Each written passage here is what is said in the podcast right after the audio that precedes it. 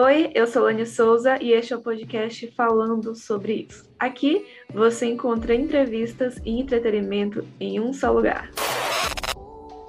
Bem-vindos a mais um episódio do quadro A Entrevista da Semana. Aqui no podcast falando sobre isso. E no episódio desta semana, o nosso tema irá tratar sobre processo de divórcio. E para falar sobre isso, minha convidada é a advogada Esterlana Olímpio. Doutora Esterlana, muito bem-vinda aqui ao podcast falando sobre isso. E para iniciarmos o nosso assunto, em primeiro lugar, como acontece inicialmente o processo de divórcio? Oi, Lani, olá a todos os ouvintes. Eu que agradeço a oportunidade de poder compartilhar um pouco do conhecimento e para mim é uma alegria estar aqui. Espero que seja uma conversa bem proveitosa. Então, é, a primeira coisa que a pessoa deve fazer para iniciar o processo de divórcio é procurar um, um advogado, porque o advogado ele é um profissional habilitado e ele vai, vai orientar o cliente da melhor maneira possível. Então, durante a conversa, ele vai conseguir identificar é, alguns pontos que precisam ser levantados naquele processo. Então, para ter mais segurança jurídica, é necessário que o a pessoa interessada ela tenha né, essa conversa, esse, esse acompanhamento com o advogado. E o divórcio ele pode acontecer de duas maneiras, que pode ser pela via extrajudicial, que é aquele realizado no cartório, e pode ser pela via judicial. Na extrajudicial, precisa seguir alguns requisitos, como por exemplo, o casal ele precisa ter um consenso durante, é, em todos os termos do divórcio, como por exemplo pensão alimentícia, partilha de bens, enfim, precisa estar tá tudo acertado entre eles.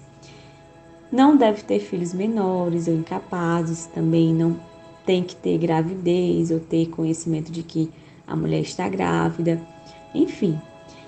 E aí você pode me perguntar, doutora, mas esse caso tem o consenso mas a mulher está grávida, ou, ou, ou, o casal tem filhos menores, como que pode ser, como que pode ser nesse caso? Nesse caso será pela via judicial, e aí o divórcio ele vai se chamar divórcio judicial consensual, e aí vai precisar dessa concordância também em todos os outros aspectos é, do divórcio. Tá curtindo o nosso podcast? Então, você também irá curtir tudo que há na Lorenzo Óticas. Lá, você irá encontrar tudo que há de melhor em armações, lentes de grau e lentes de contato. Tudo de altíssima qualidade e com ótimos preços, com um bom atendimento que você merece. E além de tudo, você pode também marcar sua consulta com a optometrista Mônica Silva. A Lorenzo Óticas fica localizada em Codó e São José dos Matões, no Maranhão mais informações você confere na descrição deste episódio. Em relação ao compartilhamento dos bens do casal, como funciona? Você pode explicar um pouco sobre os tipos? Exemplo, a separação total de bens? É, esse é um tema que preocupa muito as pessoas né, que estão pensando em se separar, que é a questão da divisão de bens. É, então, existem algumas possibilidades, né, de como que vai acontecer essa divisão. E vai depender do regime de bens em que o casamento foi celebrado. É, então, nós temos. Eu vou iniciar e aí eu já vou explicando logo como que se dá cada um.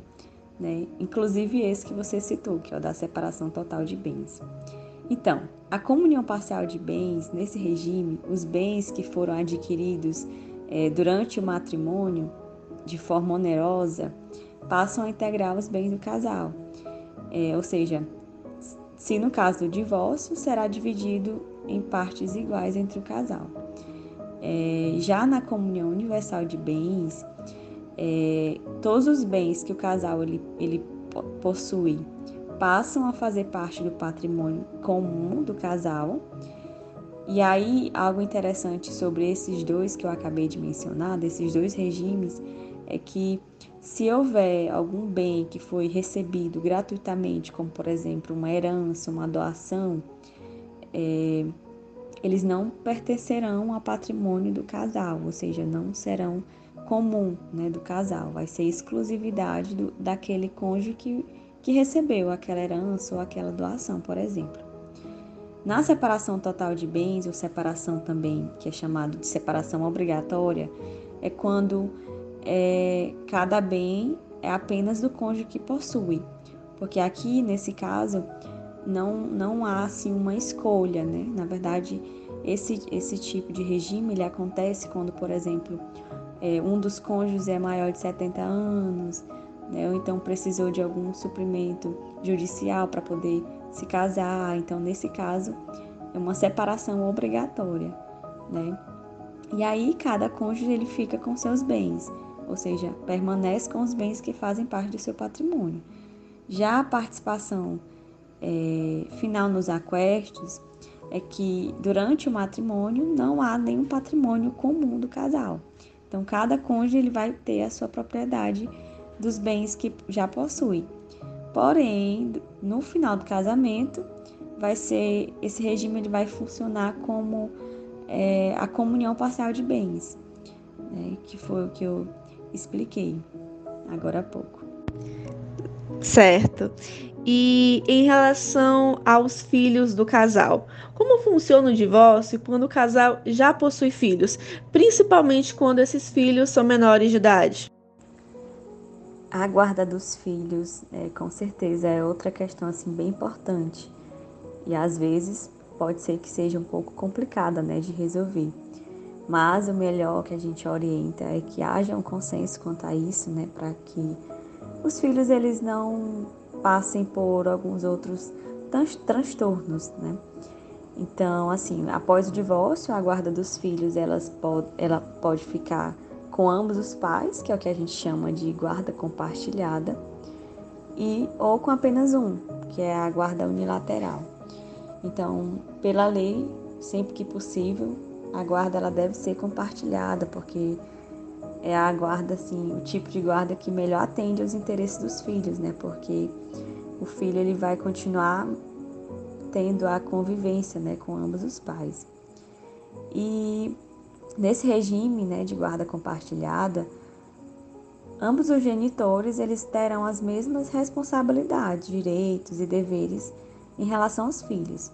Sempre assim que a gente orienta que mantenha uma boa convivência né, entre eles, que é importante também para os filhos. E, se não for possível que tenha essa guarda compartilhada, os, os filhos eles podem ficar somente com a mãe ou somente com o pai, que aí no caso será a guarda unilateral. E aí nesse caso vai ser estabelecido um regime de visitas, né? E aí vai ser decidido assim de forma bem detalhada, o juiz ele já deixa bem acertado tudo isso. Muito bem. E quanto tempo pode demorar para finalizar este processo de divórcio? Então, assim, por questões éticas, eu não tenho assim como falar e definir um, um tempo específico do processo de divórcio, né? Porque também vai depender do rito que foi escolhido. É, se for pela via extrajudicial, será mais assim, mais célere, né? Porque a gente sabe como hoje está o, poder judiciário, né? Está bem assim demandado, então às vezes uma via, uma pela via judicial pode ser que demore mais, né? Já na via extrajudicial pode ser mais célere. Então vai depender, né, do rito que foi escolhido pelo casal. É, falando um pouco sobre uma parte mais feliz, e se no processo de divórcio o casal optar pela reconciliação? Como funciona este cancelamento do processo de divórcio?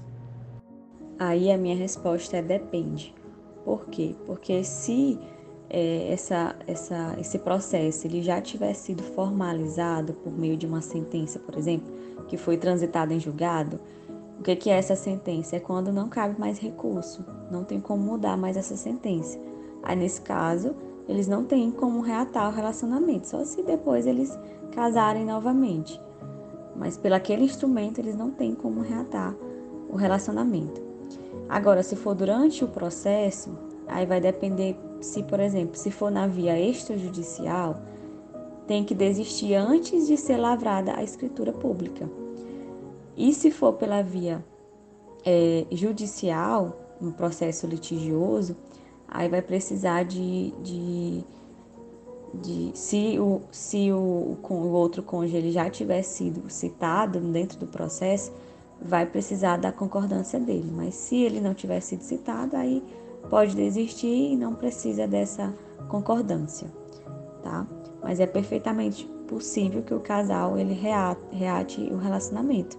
Inclusive, é normal que isso aconteça. Ah, sim. E a doutora Estelana, a senhora tem mais alguma coisa para acrescentar sobre o assunto para podermos finalizar a entrevista? Na verdade, o que eu tenho para acrescentar são orientações né, que eu sempre passo para os meus clientes. É, esse é um, um, processo, né? Sempre o direito de família ele é algo assim do direito. Eu acredito que é o mais delicado, porque de certa forma envolve mais do que direito, envolve é, sentimentos, né?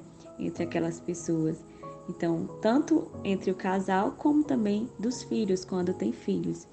Então, assim, eu sempre oriento que é, é preciso assim pensar, né, sobre a decisão e também ver a melhor maneira possível de tentar resolver sempre assim com com um acordo, se possível, sempre com a conciliação também, porque se tiver filhos, né, os filhos eles acabam que sentem um pouco isso, né? Eu falo isso tanto como profissional como também por experiência própria. Eu sou filha de pais separados, então sofri é, durante o processo e também depois do processo.